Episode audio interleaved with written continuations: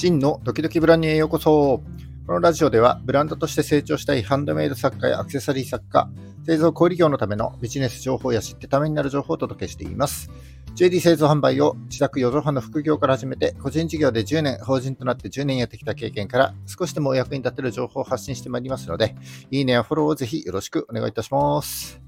えー、9月25日月曜日の放送です。えー、9月も今日含めて残り6日ということで、えー、早いですね。10月はハロウィン。ハロウィンが終わると一気にクリスマス、そして年末となります。そう考えると、つい昨日までね、暑い夏だったのが嘘のようです。えー、年末に向けてですね、えー、対策をぼちぼち始めていかないと、気づいた時には年が明けちゃいそうですね。ちょっと気を引き締めて頑張っていきたいと思います。さて今日のお話ですけども、えー、本をですね、一冊ご紹介したいと思います。えー、その本とは、元 HKT48 の菅本優子さん、えー、通称優子さんが、えー、2019年に出された本で、共感 SNS という本になります。えー、今更この本ご紹介するまでもない本なんですけども、んとこれからブランドを立ち上げたいと思っている方にはですね、えー、この本にやるべきことがすべて書いてありますので、ぜひ読んでもらいたいなと思って、えー、おります。でこの本はですね、えー、ゆうこさんの実体験をもとに書かれた本なので、えー、書いてある内容はかなり具体的な内容になっているんですけども、これをですね、ちょっと抽象度を上げてみてみると、えー、ブランドの立ち上げから運営に必要なコンセプト設計、集客、ファンの育成、ブランディング、そして、えー、もちろんですね、SNS 運用について書かれた本なので、SNS 運用についても、うんと、再現性の高い情報がですね、たくさん書いてありますので、えー、これからブランドを立ち上げたい、あるいはですね、えー、ブランドの運営に行き詰まっているなんていう方は、ぜひ、えー、今日の放送も最後までお聞きいただければ幸いでございます。それではどうぞよろしくお願いいたします。はい、えっ、ー、と、今日は本のご紹介ということで、えー、元 HKT48 の菅本優子さんですね、通称優子さんが、えー、2019年に出された共感 SNS という本から、えー、ブランドの立ち上げと、えー、ブランドの運営に関する話を少しさせていただければと思っております。と冒頭でもお話しした通り、えー、この本はですね、優子さんの、えー、SNS 活動の実体験をもとに書かれた本なので、うんと、彼女が得意とするファッションだったり、あとコスメとかね、えー、そういったことをテーマに、えー、かなり具体的な内容で書かれております。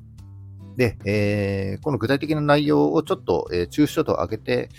えー、見てみるとですね、ブランドの立ち上げから運営に必要なことがですね、すべて書いてある、えー、いい本だなと思って見ておりました。で、この本は全部で5つのパートに分けてありまして、えー、第1章が SNS の自分作り、第2章が知名度ゼロからフォロワーを増やす、第3章がフォロワーをファンに、第4章、ソーシャルパワーを仕事にする、第5章が SNS でブランドを作るというような内容になっております。えー、1章目の SNS の自分作りでは、んと、彼女がですね、SNS での情報発信を始めた際に行ったアカウント設計について書かれてあります。で、アカウントの名前をどうするかとか、あと誰に対してどんな情報を発信していくのかということについて、具体的なことですね。例えば、えー、アカウント名はユーコス。で、発信する情報は、えー、自分にモテクリエイターという肩書きをつけてですね、モテるファッションコーディネートや、えー、コスメの情報を発信すると。でその情報を自分と同じように、え流行や人気を意識したミーハーな女性に向けて発信するといった内容が書かれております。で、これはですね、もうブランドのコンセプト設計そのもので、えー、アカウント名は、えー、唯一無二のブランド名を作り方ですね。だし、えー、発信する情報の内容はですね、コンセプトそのものになっています。え情報を届ける相手は商品やサービスを提供していきたいターゲット層になりますね。だからこの、え、ブランド名、それからコンセプト、え、ターゲット層の決め方がこの第一章の中には書いてあるということになります。え、またですね、えこの第一章の中には、立ち位置を間違えないというのと、わかりやすい旗を振りかざすという、え項目もあるんですけども、えここで彼女は、ダサい界のトップになるぶりっ子会のトップになるなどというふうに説明していますけども、これはですね、えまさにビジョンであって、え目標とするポジショニング設計のことになっております。えー、コンセプト設計というと、理念とかね、あの、MVV と言われるミッション、ビジョン、バリューなど、ちょっとね、難しく考えがちですけども、えー、この本の第1章を参考にしていただければ、えー、ブランドの、えコンセプトが出来上がると思います。はい、ここ重要な、非常に、え勉強になるパートでした。え2章目と第3章ではですね、SNS を活用した集客について、え詳細に書かれています。うんと、フォロワーになってもらうまでと、えー、フォロワーになってから自分のファンに育てていくまでの過程がですね、非常にわかりやすく書いております。えー、僕はですね、このゆうこさんのこの本から何度かこのラジオや、えー、自分が運営するウェブサイトにアウトプットして、えー、参りました。でこの2つの章には、え自分のブランドを全く知らない人、えとりあえずフォローしてくれた人、積極的にいいねやコメントをしてくれる人、え頻繁に買ってくれる人などですね、えお客様ごとにこう階層に分けてアプローチしていく方法だったり、自分のファンが、え新規のお客様を集めてきてくれるんだというふうなことを、をえー、集客に関するノウハウですね、そういったことが書かれております。で、え、その具体例となっているのが、そのゆうこさんの発信する情報なので、えー、彼女の得意分野であるファッションだったりコスメの情報